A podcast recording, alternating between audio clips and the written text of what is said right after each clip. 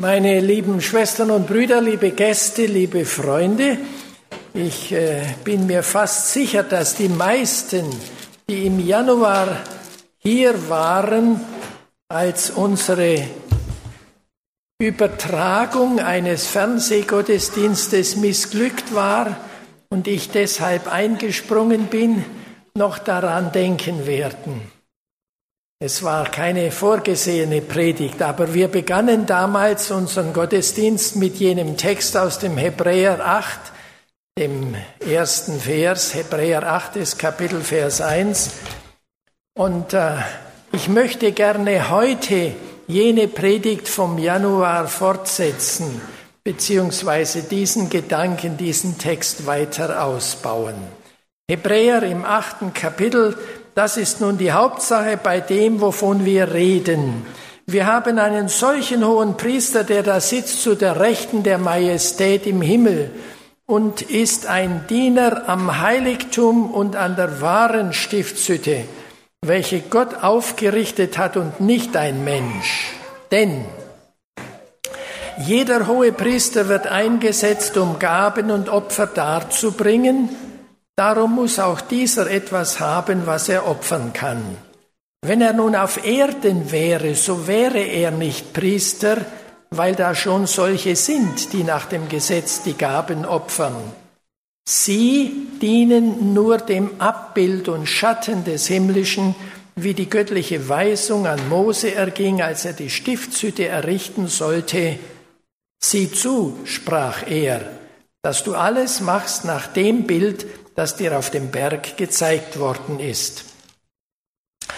Das letzte Mal hatten wir uns mehr über das Heiligtum äh, Gedanken gemacht, über das Original im Himmel und über das Abbild auf Erden und haben erkannt, dass das Heiligtum zwar eine wichtige Lokalität, Örtlichkeit darstellt, aber dass es für sich alleine sinnlos ist, wenn nicht die Person dessen, der darin Dienst tut, vorhanden ist.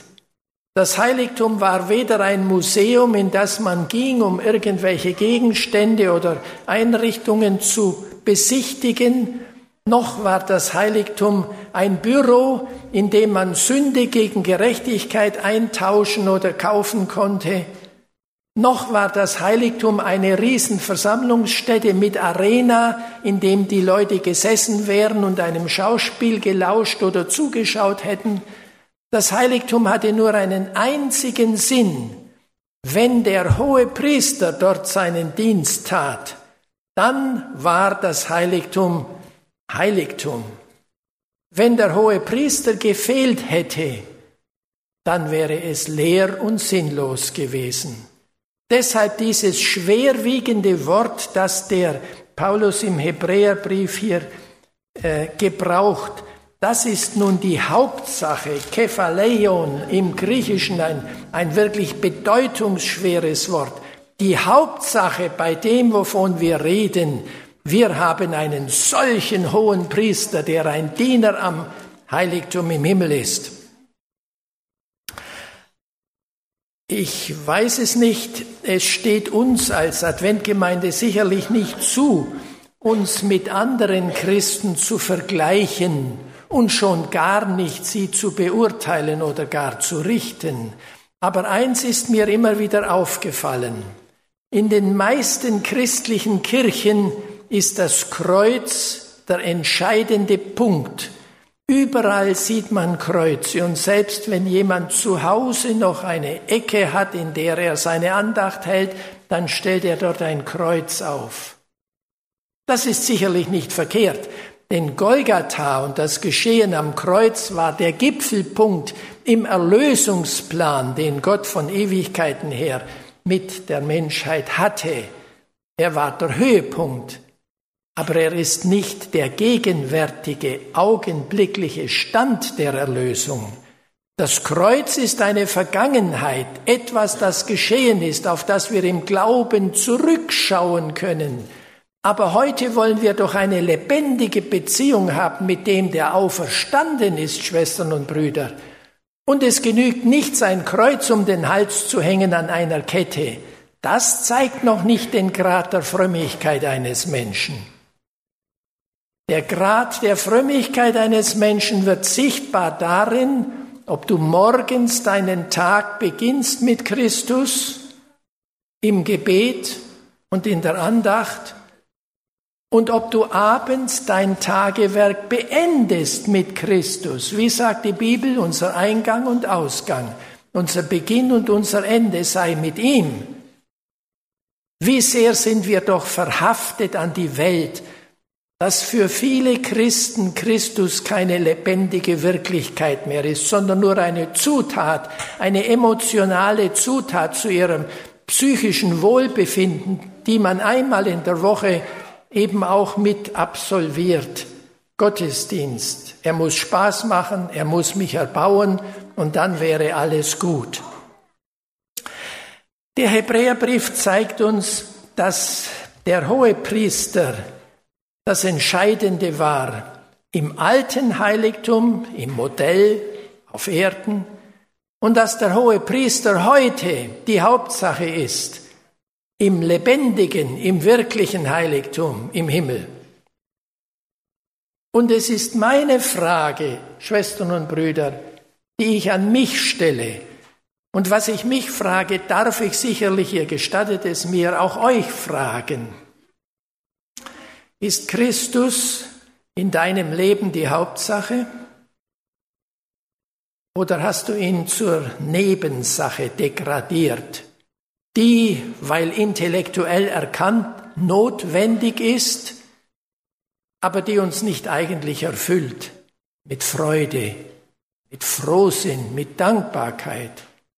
Wir brauchen andere Quellen für unseren Lebensgenuss. Christus allein genügt nicht. Stimmt das oder habe ich falsch getippt? Immer wieder muss ich mich persönlich hinterfragen, und ich gestatte mir diese Frage auch heute an euch zu richten. Ist er die Hauptsache bei dem, wovon du redest, worüber du träumst, was du denkst und fühlst, dass wir einen lebendigen Jesus haben, nicht einen, der am Kreuz hängt, nicht einen, den wir erst vor Augen führen müssen als den gekreuzigten, sondern einen, der auf meine Gefühle reagiert und auf dessen Intentionen und Antworten ich warten kann, mit dem ich Kommunikation pflege. Der hohe Priester damaliger Zeit war ja nicht schwer zu finden im Heiligtum. Lasst mich noch einmal ein bisschen zurückblenden.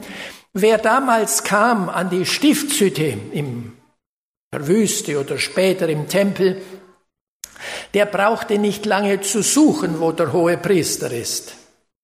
Denn die meisten Menschen, die überhaupt zum Heiligtum kamen, kamen ja seinetwegen. Sie brachten ihr Opfer mit und er war das Zentrum des Versöhnungsdienstes. Er und seine anderen Priester, die ihm zur Seite standen als Assistenten, sie waren diejenigen, die die Opfertiere annahmen. Sie waren diejenigen, die den Dienst der Vergebung dann vollführten, indem sie das geschlachtete Opfertier auf den Altar legten, Teile davon, das Blut hineintrugen ins Heilige oder auf die Hörner des Altars tupften. Den hohen Priester kannte man an seiner Kleidung. Niemand in ganz Israel durfte ein Kleid tragen wie er. Es war nicht nur farbenprächtig mit jenem dunklen Blau, mit dem weißen Untergewand, mit einem Kopfbund, einer Mitra, wie man das nannte, mit der goldenen Plakette vorne drauf, Kadosh, heilig dem Herrn. Man sah ihn schon von ferne, weil er dadurch etwas größer war als die anderen mit seiner Mitra. Aber man sah ihn nicht nur, man hörte ihn auch, denn unten am Saum seines Gewandes, Untergewandes, da hingen lauter kleine Glöckchen und dazwischen Glöppel wie Granatäpfel geformt. Und wo immer er sich bewegte, hörte man ihn. Also auch diejenigen, die ihn nicht sahen, konnten hören, wo er unterwegs war. Seine Aufgabe erforderte es, dass er in zwei Welten zu Hause war. Und ich schildere euch einmal die beiden Welten, in denen er zu Hause war. Das eine war die Welt des Vorhofes und ich lade euch einmal ein, in Gedanken mit mir in den Vorhof des Heiligtums zu kommen. Ihr wisst, dort im Vorhof, dort kamen Tiere, große Tiere, Stiere, Kühe, Schafe, Witter, Ziegenböcke, kleine Tiere, Tauben.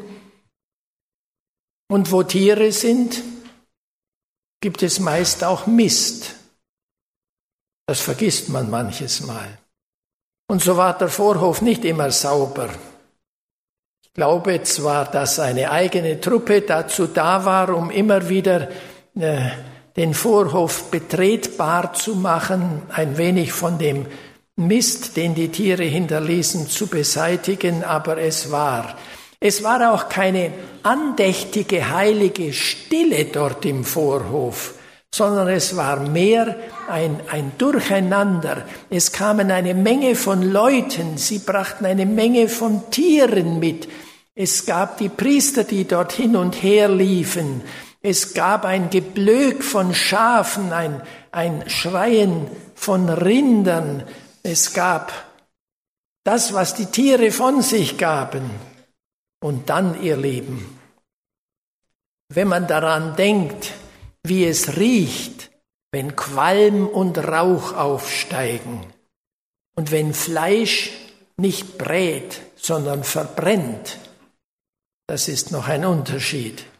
Verbrannte Haut, wisst ihr, wie sie riecht? Widerlich, unangenehm. Und dann dazwischen die ganzen Holzstücke, die ja auch notwendig waren, um diese Opfer immer am Brennen zu erhalten. Holzkohle, Schmutz, Dreck, Asche. Der Vorhof war eine Welt der Unruhe, der Hektik, voll Schmutz.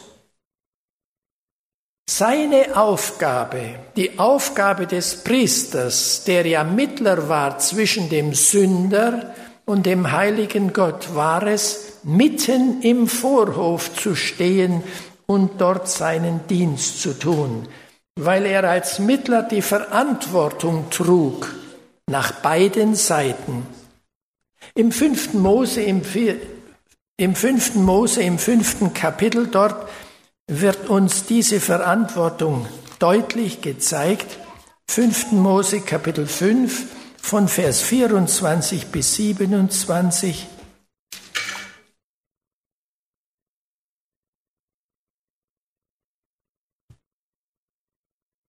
Fünften Mose, Kapitel 5, Vers 24 bis 27. Siehe, der Herr unser Gott hat uns sehen lassen seine Herrlichkeit und seine Majestät, und wir haben seine Stimme aus dem Feuer gehört. Heute haben wir zwar gesehen, dass Gott mit Menschen redet und sie am Leben bleiben, aber nun, warum sollen wir sterben? Das große Feuer wird uns noch verzehren, wenn wir den Herrn unseres Gott Stimme hören, so müssen wir sterben. Denn welcher Mensch kann die Stimme des lebendigen Gottes aus dem Feuer reden hören wie wir und doch am Leben bleiben? Und jetzt kommt das Entscheidende. Tritt du hinzu und höre alles, was der Herr unser Gott sagt und sage es uns. Alles, was der Herr unser Gott mit dir reden wird, das wollen wir hören und tun. Mittler zwischen Gott und den Menschen. Wir möchten nicht mit Gott persönlich in Verbindung treten. Das ist zu gefährlich. Mach du für uns die Brücke Pontifex Maximus, oberster Brückenbauer. Sei du der Priester, der uns Gottes Worte sagt und sage du dem Herrn, alles, was er von uns will, das wollen wir tun. Priester sein, das heißt zwei Welten angehören. Zunächst einmal war das die Welt des Vorhofs und wie wir gesehen haben, war es keine schöne Welt. Es gab außer dem Qualm und Gestank, außer dem Geschrei der Tiere, außer dem Schmutz noch Blut. Nicht nur hier und da ein paar Flecken Blut,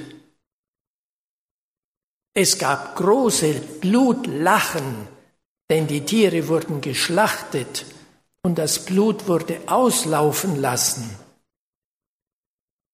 Und wo Blut ist, in jener tropischen Landschaft oder subtropischen Landschaft, da gibt es auch Fliegen, nicht ein paar. Ich kann mir vorstellen, es waren Schwärme von Fliegen, die dort herumflogen. Nein, der Vorhof war kein erfreulicher Ort. Und ich bin sicher, dass niemand länger im Vorhof geblieben ist, als es notwendig war. Man ging dorthin, man brachte sein Opfer, wir werden darüber vielleicht ein andermal noch mehr sprechen, was das heißt, jene Stellvertretung, dass der Sünder seine Verfehlungen, sein Unrecht bekennen durfte, musste auf das Haupt des Opfertieres und es dann eigenhändig schlachten. Schachat heißt das im Hebräischen. Schächten haben wir im Deutschen draus gemacht. Und dann der Priester als der Assistent dastand und das Blut auffing mit einer Schale und dann mit einem Finger davon nahm, es auf die Hörner des Altars tupfte und von anderen Opfer hineinbrachte ins Heiligtum und dadurch praktisch mit ein Teilhaber des Sünders wurde. Denn die Sünde wurde übertragen auf das Opfer stellvertretend und der Priester hat sich diesem Opfer gleichgemacht, indem er es mit angefasst, das Blut mit berührt hatte er war nicht wie ein Chirurg, der zuerst Gummihandschuhe anzieht, um sich nicht zu infizieren, der zuerst einen Mundschutz aufsetzt, um nicht Keime einzuatmen. Der Priester hat sich infiziert mit der Sünde, er war ein Träger der Sünde. Er ist zum Sünder geworden vor Gott. Aber er war auch der Vertreter Gottes vor dem Volk vor den Menschen. Und was er sagte, das galt. Wenn dann der Priester aus dem Heiligtum, aus dem Vorhof heraus ins Heiligtum gehen wollte, dann konnte er nicht so, wie er war, mit diesen schmutzigen Füßen, mit diesen verschmierten Händen vor Gott treten. Denn die Welt des Heiligtums war eine völlig andere Welt. Wer eintrat ins Heilige, der sah sich plötzlich umgeben von einem Glanz. Die Bretter damals, und ich spreche noch immer von der Stiftshütte, waren mit Gold überzogen und poliert. In ihnen spiegelte sich tausendfach der siebenarmige Leuchter, der dort stand. Neben ihm an der Nordseite des Heiligtums stand der Tisch mit den Schaubroten und vor dem großen, wunderbar bestickten Vorhang mit den Cherubim-Mustern drauf, da stand der goldene Räucheraltar. Wer ins Heiligtum eintrat, der spürte, dass hier alles mit zwar menschlichen Mitteln der Versuch war, Herrlichkeit, Heiligkeit, Gediegenheit darzustellen, so gut es damals überhaupt Menschen möglich war. Das kostbarste Metall, das man damals kannte, wurde verwendet und das nicht so knapp. Es duftete im Heiligtum nach dem süßlichen Geruch des Weihrauchs, nach den frisch gebackenen Broten, die auf dem Schaubrottisch lagen, eine ganz andere Welt, die Welt des Vorhofs und die Welt des Heiligtums. Ich glaube, es ist nicht schwer zu begreifen, meine lieben Schwestern und Brüder, was der Vorhof ist. Das Modell ist leicht zu deuten. Jener Vorhof hat mit dem himmlischen Heiligtum nichts gemeinsam. Der Vorhof ist die Erde. Das Heiligtum ist im Himmel. Der Vorhof war hier auf Erden, denn hier stand der Altar auf einem Hügel genannt Golgatha. Hier wurde das Opfer gebracht. Auf einer Erde, die von Gott aus gesehen so hässlich ist, weil sie von Sünden verunreinigt ist. Auf einer Erde, die so voll ist von Kummer und Leid, von Tränen und Geschrei, von Krieg und Unruhe, von Hektik, auf einer Erde, die einfach kein Ort ist, auf dem man sich auf Dauer wohlfühlen konnte, könnte. Wer einmal himmlische Herrlichkeit geschmeckt und gefühlt hat, der sagt, wie vielleicht jene Propheten, denen der die Gnade, das Vorrecht gegeben war, himmlische Herrlichkeit zu erleben und zu schauen, wie schlimm, dass ich wieder zurück muss auf die dunkle Erde. Wenn du erst einmal das gekostet hast, was im Himmel ist, jene Herrlichkeit. Der hohe Priester war im Vorhof. Er war gekommen vor das Waschfass, in dem sich die Priester erst sauber machen mussten und waschen mussten, ehe sie ins Heiligtum eintraten, vor jenem Waschfass, das damals vielleicht Jordan hieß. Er reihte sich ein in die Schlange der Wartenden. Ich bin sicher, er hat sich nicht vorgedrängt, sondern er hat sich eingereiht in die lange Schar derer, die gekommen waren, um am Jordan die Taufe zu empfangen. Aber als der Täufer Johannes ihn sah, dann sagt er voll Freude im Herzen, ihn erkennend, siehe, das ist Gottes Lamm welches der Welt Sünde trägt. Meine Lieben, habt ihr euch darüber Gedanken gemacht, warum Johannes ihn anspricht als das Lamm Gottes? Er hätte auch sagen können, siehe, das ist der Messias, der kommende König. Er hätte auch sagen können, siehe, das ist der, Schöpfer der Welt. Er hätte auch sagen können, siehe, das ist ein Teil der Gottheit, die zu uns gekommen ist. Das wäre alles richtig gewesen. Aber er beginnt mit den Worten, siehe, das ist Gottes Lamm. Und glaubt mir, ihr Lieben, wenn das Wort Lamm damals gebraucht wurde, dachte niemand an ein Steak oder Kotelett.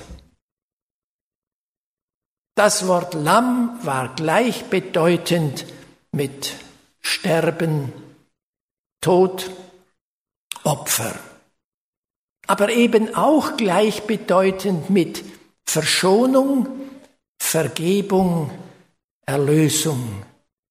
Denn es war das Blut des Lammes, das damals in jenem ersten Passafest an die Türpfosten als Zeichen gestrichen, das Gericht an den Häusern der Gläubigen vorbeigehen ließ und sie nicht dem Gericht auslieferte. Siehe, das ist Gottes Lamm. Und damit hatte er die andere Seite dieses Priesters genannt. Jenen, der als Lamm Gottes gekommen war und etwas, was in dem Vorbild nie möglich gewesen wäre, nämlich Priester und Opfer zugleich wurde. Wie ich schon sagte, er war der hohe Priester, einer, der sich mit dem Sünder identifizierte, nicht nur weil er die Sünde wirklich berührte. Und wenn ich nur damals denke, jene Menschen haben Abstand genommen von den Aussätzigen, weil sie Furcht hatten und weil Mose geboten hatte, sie zu isolieren, Quarantäne. Ihr kennt jene Gesetze aus der Torah. Jesus hat sich nie von den Aussätzigen distanziert, sondern er hat den Mut gehabt, sie zu berühren. Jesus ist auf die Sünder zugegangen und als er am Kreuz hing, fühlte er die ganze Last der Sünde der Welt auf sich geladen. Er hat sie willig auf sich genommen. Ecce homo, sagte der Pilatus, seht den Menschen, und das war der Mensch in seiner Verkommenheit. Wie sagt der äh, Prophet Jesaja, da war nichts, was uns gefallen hätte. Er war der hässlichste, blutverschmiert, mit einer Dornenkrone, verspottet und verachtet, Sünder im schlimmsten Maße. Er war nicht der Rechtsanwalt, der den Rechtsstreit zwischen Gott und den Menschen moderiert hätte um dann, wenn das Urteil gesprochen ist, sich die Hände zu waschen und beiseite zu gehen. Ich habe keine Schuld an ihm, wie ein Pilatus, der Feigling, der nicht den Mut hatte, sein Urteil, das er dreimal bestätigt fand, dem Volk gegenüber durchzusetzen. Wie oft, wie oft, ihr Lieben, sind wir ähnlich wie Pilatus. Ich denke immer noch daran, wenn ich äh, davon rede, dass er als der Stellvertreter der Sünder diese Sünde zu seinem eigenen gemacht hat, um dem Sünder die Gerechtigkeit zu schenken, die ihm eigen war durch seinen Gehorsam. Ich denke an jene Stunde, die ich erleben durfte in einer der süddeutschen Gemeinden, in einer Gemeinde unserer Vereinigung, als an einem Sabbatnachmittag in einer Gemeindestunde ein Fall besprochen wurde, der vielleicht heute nicht mehr so schwerwiegend betrachtet würde. Damals saß ein Bruder an der Orgel und hat gespielt und ein junges Mädchen in der Gemeinde war schwanger geworden. Beide waren nicht verheiratet, aber man wusste, dass er der Vater war. Und so hat die Gemeinde damals entschieden, du kannst nicht weiter hier an der Orgel spielen und gleichzeitig unverheiratet Vater werden. Und dann war jene Gemeindestunde einberufen worden und die Gemeinde war recht vollzählig versammelt in jener Kapelle. Ich sehe das noch. Und dann kam der Prediger und hat ein junges Paar rechts und links von sich im Arm gehabt. Einen jungen Mann, den man als den Organisten sehr gut kannte, und eine junge Schwester, die man ebenso gut kannte. Und er begann die Gemeindestunde dann, indem er sagte, Schwestern und Brüder, ihr seht hier drei Sünder vor euch stehen. Das war der richtige Auftakt. Drei Sünder. Weil er das sagen konnte und weil er den Mut hatte zu bekennen vor seiner Gemeinde, wenn ich euch sagen würde, was ich schon über den einen und anderen von euch gedacht habe, heimlich, aber noch nicht gesagt habe, ihr würdet erschrecken. Ich bin kein Heiliger, wie ihr gedacht habt. Ich bin ein Sünder. Weil er diesen Mut hatte, war es dann den anderen beiden leicht gemacht zu sagen, es tut mir leid, ich habe mich vergessen ich möchte den Herrn um Vergebung bitten und möchte dieses Mädchen dann zeitlebens als meine Frau akzeptieren. Und sie sagte, und ich bitte ebenfalls meine Gemeinde um Vergebung.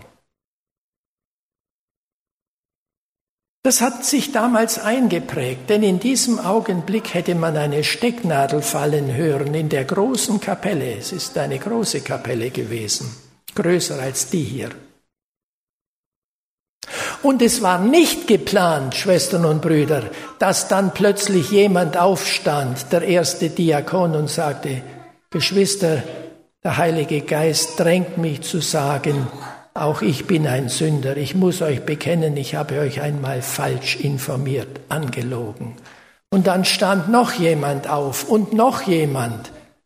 Und dann gab es ein Sündenbekenntnis in dieser Gemeinde und viele Tränen und so etwas wie eine Erweckung, worum wir beten.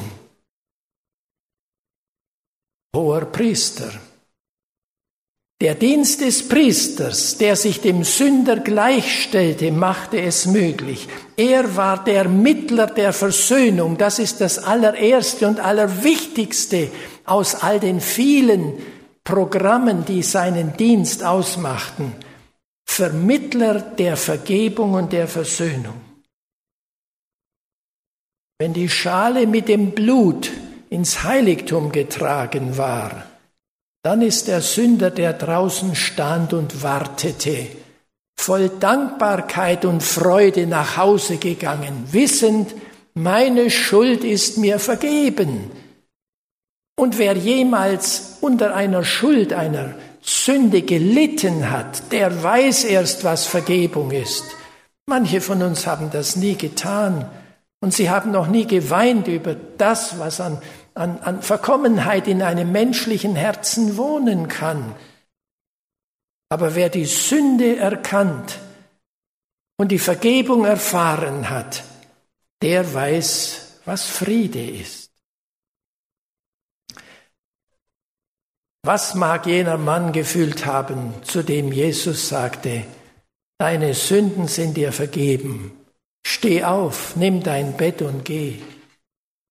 Was mag jene Frau gefühlt haben, die ihr Leben schon dahingegeben sah, als die hohen Priester sie in den Tempel schleppten, als Ehebrecherin in flagranti erwischt, als sie hörte, hat dich niemand verdammt? dann verdamme ich dich auch nicht.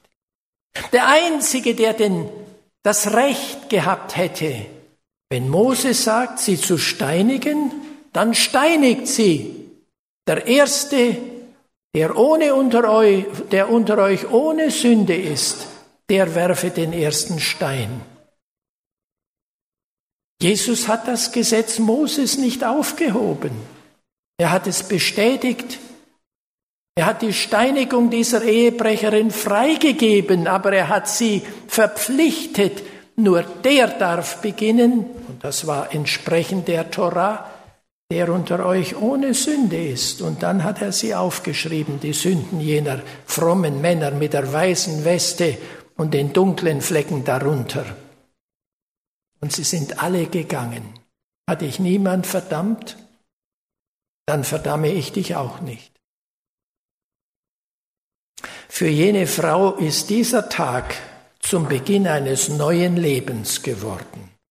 Ich meine wirklich eines neuen Lebens, nicht nur, dass sie das Leben noch neu geschenkt bekommen hat, sondern dass Jesus ihr sagen konnte, gehe hin und sündige hinfort nicht mehr. Das war jenes Heilandswort und das ist der zweite Punkt des Priesters.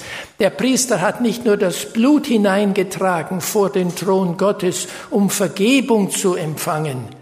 Er kam auch heraus als der Mittler des Segens. Und was ist Segen? Segen ist ja nicht nur Freiheit von Strafe. Segen ist ja viel mehr.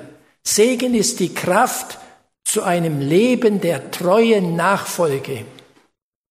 Es gibt immer noch Geschwister, die am Zaun entlang grasen, so ähnlich wie das Vieh auf der Weide, wenn ich das gesehen habe, die immer ganz außen meinen, dort sei das beste Futter. Aber Segen, das heißt, die Mitte des geistlichen Lebens immer mehr so zu werten, wie unser Heiland uns das vorgelebt hat. 3. Mose Kapitel 9, um einen Text euch zu nennen. Es gäbe deren viele. 3. Mose 9, Vers 23. Und Mose und Aaron gingen in die Stiftshütte, und als sie wieder herauskamen, segneten sie das Volk. Da erschien die Herrlichkeit des Herrn allem Volk. Wer gesegnet ist, der sieht die Herrlichkeit des Herrn. Wer gesegnet ist, der ist plötzlich frei geworden von dem Druck, von der Last, von der Belastung seiner eigenen Unvollkommenheit. Abraham ging zu Melchisedek, König von Salem, und Melchisedek segnete ihn. Die Segnungen Gottes, das waren die Schaubrote, die da auf dem goldenen Schaubrottisch lagen und die Sabbat für Sabbat neu ergänzt wurden. Bekommt ihr auch Sabbat für Sabbat neues Brot des Lebens? Ihr wisst doch, was mit dem Brot des Lebens dargestellt ist, das damals am Sabbat immer frisch aufgelegt werden musste. Haben wir das Bedürfnis noch? Kommen wir zum Ort der Versammlung mit jenem Hunger, von dem Amos heute in der Betrachtung geschrieben hat, nicht einem Hunger nach Brot oder Durst nach Wasser, sondern mit dem Hunger nach einem Wort des Herrn. Manche halten ihren Verstand für so unbesiegbar, ultimo ratio, dass sie gar keinen Hunger haben nach dem Wort des Herrn, sondern meinen, was sie denken, das muss vom Himmel herabgesprochen sein. Aber Schwestern und Brüder, nicht unser Verstand ist das Letzte, sondern das, was Gott sagt, ist das Letzte. Auch wenn es manches Mal unvernünftig klingt, es ist trotzdem die Wahrheit. Ach, ihr lieben Schaubrottisch, wir könnten so vieles nennen. In der Ewigkeit wird dieser Dienst unseres hohen Priesters nicht enden, denn er hört ja nicht auf am Abend der Welt, wenn die Sünde endet. Christus ist König in Ewigkeit und Christus bleibt hoher Priester in Ewigkeit, sagt uns der Hebräerbrief. Und es war eben nicht nur die Aufgabe des hohen Priesters, Sünden zu vergeben, das war seine vornehmliche Aufgabe, sondern er hatte auch die Aufgabe, den Segen Gottes zu vermitteln. Die Offenbarung sagt, und das Lamm mitten am Thron wird sie weiden und leiten zu den Quellen des lebendigen Wassers, des Wassers des Lebens. Diese Vermittlung des Segens Gottes wird das Lamm die ganzen Ewigkeiten hindurch weiter für uns tun. Unser Leben wird auch in Ewigkeit immer von seinem Segen abhängen. Er war der Mittler rechter Lehre. Malachi 2, Vers 7. Die Lippen des Priesters sollen das Wort der Lehre reden. Auch das ist eine wichtige Aufgabe gewesen. Und wer damals Fragen hatte, was Gottes Meinung ist über irgendeine Entwicklung, über ein Ereignis, der konnte zum Priester gehen, der mit seinem Brustschild, mit dem Licht und Recht die Antwort Gottes ihm sagen konnte. Der hohe Priester besaß nämlich den Geist der Weissagung. Im Neuen Testament steht, er sagte, es ist besser, dass ein Mensch für das Volk stirbt, als dass das ganze Volk verderbe. Und der Evangelist fügt hinzu, dass dieser gottlose Mann, der in dem Falle die, die Todesstrafe für Jesus befürwortete, unter der Leitung des Heiligen Geistes sprach, weil er desselbigen Jahres hoher Priester war. Und dann kommt die Aufgabe der Fürbitte. Das wäre allein eine ganze Predigt wert. Mose stand auf dem Berg und solange er die Hände erhoben hatte und für das Volk flehte, solange hat Israel gesiegt. Aber wenn Mose die Hände sinken ließ, dann stand's schlecht um sie. Ich weiß nicht, ihr Lieben, wie viele von euch wissen, wer alles für dich Fürbitte einlegt. Vielleicht niemand dann bist du ein armer Mensch. Vielleicht aber bist du ja derjenige, der für andere Fürbitte einlegt vor dem Herrn. Jesus jedenfalls hat es nachträglich erst den Jüngern gesagt. Ich aber habe für euch gebeten. Der Teufel wollte euch sichten wie den Weizen. Er wollte euch alle aufs Kreuz legen. Er wollte euch alle platt machen. Aber ich habe für dich gebeten. Und ohne diese Fürbitte Jesu wäre der Petrus nicht wieder zurückgekommen. Ich habe für dich gebetet, dass dein Glaube nicht aufhöre. Jesus bittet auch jetzt im himmlischen Heiligtum für dich und für mich. Und er bleibt Priester in Ewigkeit nach der Ordnung Melchisedeks. Es gibt keinen größeren Auftrag, keine höhere Stellung, keinen heiligeren Dienst, keine schwerere Verantwortung, als zwischen Gott und den Menschen zu stehen, zwischen Tod und Leben, ganz Mensch von Gott aus gesehen und ganz Gott von den Menschen aus gesehen. Ihr kennt jenes Wort aus dem Hebräer, dem vierten Kapitel, aber lasst es mich noch einmal lesen. Man muss Bibeltexte immer wieder zu rekapitulieren, damit sie in uns lebendig werden, damit sie nicht nur in der Bibel stehen und gelesen werden müssen. Hebräer 4, Vers 15 heißt es, darum, denn wir haben nicht einen hohen Priester, der nicht könnte mitleiden mit unserer Schwachheit, sondern der versucht worden ist in allem, wie wir. Ganz Mensch, in allem wie wir. Aber dann kommen noch drei Worte. Doch ohne Sünde. Und das ist die Gottheit. Keiner von all den Menschen, die über diese Erde gingen, war ohne Sünde. Keiner. Nur einer, weil er Gott war. Und doch ist er von Gott aus gesehen in allem geworden wie wir. Deshalb ist er Mensch geworden, damit er sterben konnte. Und er ist gestorben für uns.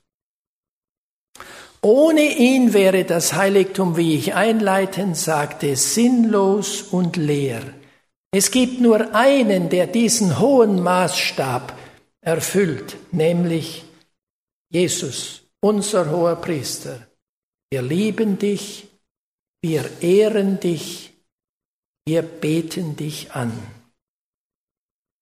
Ich zögere jetzt zum Schluss noch zwei Texte zu lesen, weil ich weiß, dass es nicht ganz einfach ist, diese beiden Texte zu lesen.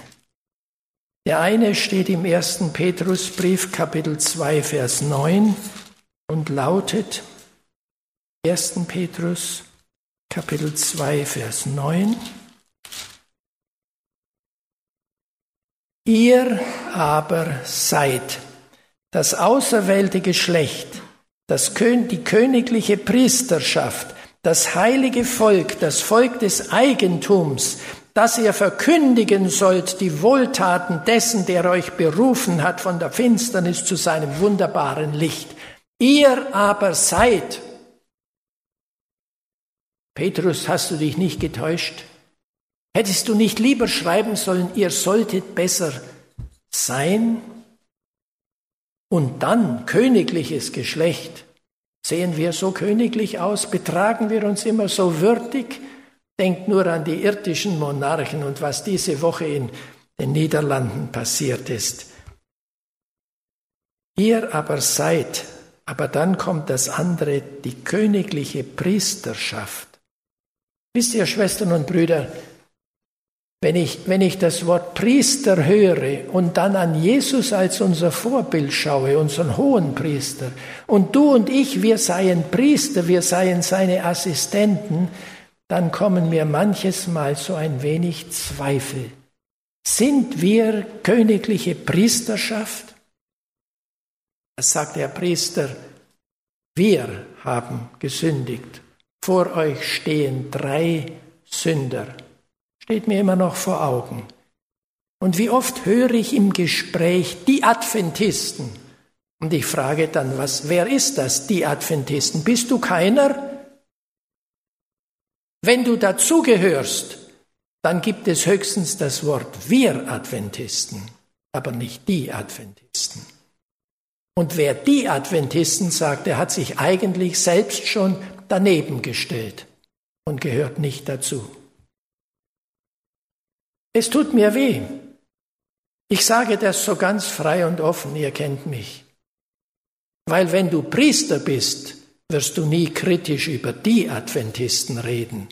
Nicht, dass wir den Mantel des Schweigens über alles kleiden oder alles unter den Teppich kehren. Nein, wir dürfen Sünde Sünde nennen, aber dann wir Adventisten und nicht die. Denkt an den Mose. Herr, wenn du sie verwirfst, dann verwirf mich auch. Hatte er priesterlichen Geist, Mose? Denkt an den Paulus. Ich wollte verdammt sein und von Christus getrennt sein, um meiner Brüder willen, Römer. Denkt an den Daniel, Kapitel 9.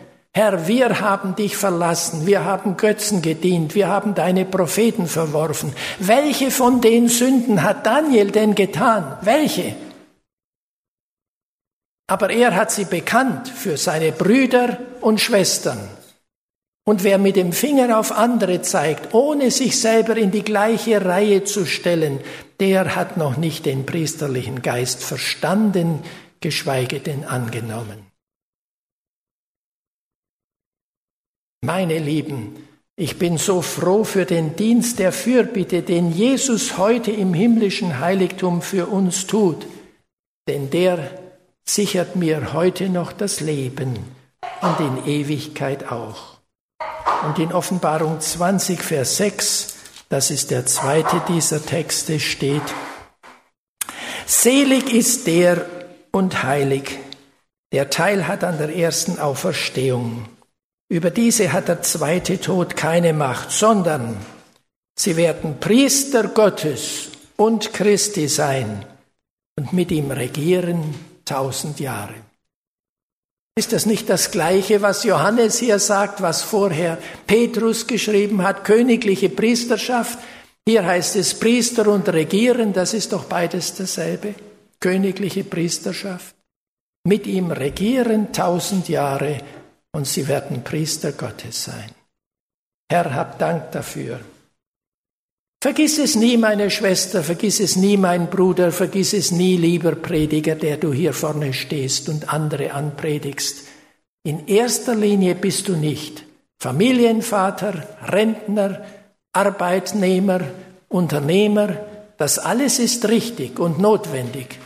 Aber in erster Linie bist du ein Kind Gottes und damit ein Priester und ein Königskind.